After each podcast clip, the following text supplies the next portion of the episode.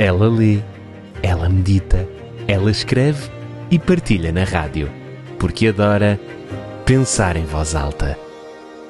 Com Wilma Vieira. As folhas mudam mais rapidamente do que as árvores, e as árvores mais rapidamente do que as florestas.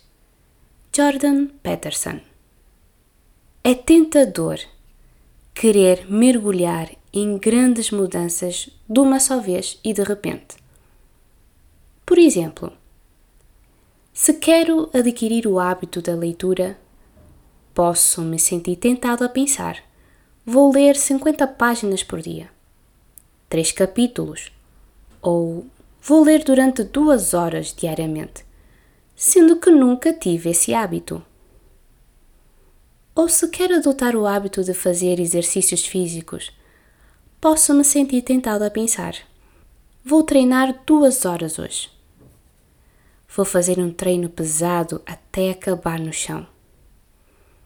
Obviamente que o resultado desses pensamentos e atitudes é a frustração, porque não me parecem ações que vão permanecer consistentes no tempo para alguém que não tinha esses hábitos.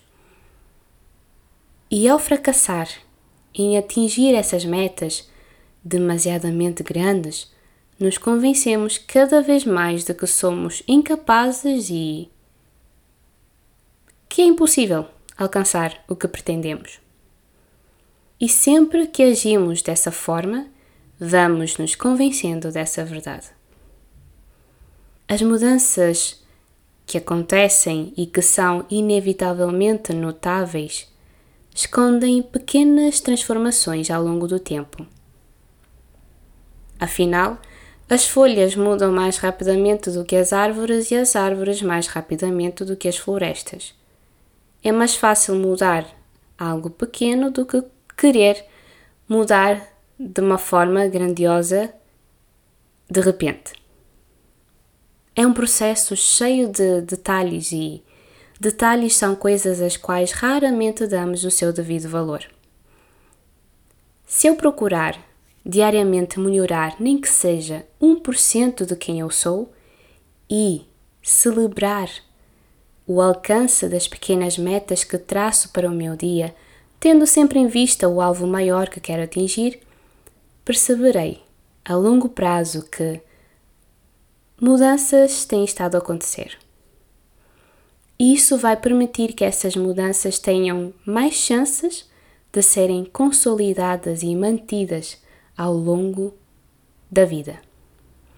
Além do mais, as pequenas conquistas são como combustível para a nossa autoestima e crença de que somos sim capazes de conseguir alcançar nossos objetivos, desde que tenhamos um bom planejamento e a direção de Deus.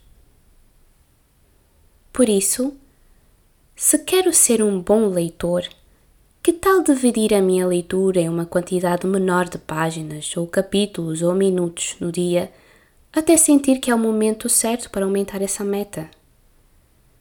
Se quero melhorar a minha saúde, que tal começar com pequenas mudanças? 10 minutos de exercícios, ir para a cama alguns minutos mais cedo e por aí vai. Se quero ter uma vida de oração mais constante e eficaz, que tal começar a orar alguns poucos minutos e ir aumentando essa meta? Se eu pudesse hoje falar ao coração de alguém, eu perguntaria: O que precisas fazer hoje com as folhas da tua vida para dar o aspecto que desejas à tua árvore? Que árvores precisas cuidar mais ou arrancar para dar o aspecto que desejas à tua floresta. Detalhes, pequenas transformações, grandes e consistentes mudanças. Gostaria que alguém me tivesse dito isso há uns tempos. Quanta frustração eu evitaria. Também, se eu pudesse falar ao coração de alguém, eu diria: vá com calma um dia por vez. Afinal, as folhas mudam mais rapidamente do que as árvores e as árvores mais rapidamente do que as florestas. Se eu pudesse falar ao coração de alguém, eu diria isso. Mas eu sinto que de alguma forma, alguns alguém me ouve. E essa é uma das razões pela qual sabe tão bem pensar em voz alta. Ela lê, ela medita, ela escreve e partilha na rádio, porque adora pensar em voz alta. Com Wilma Vieira.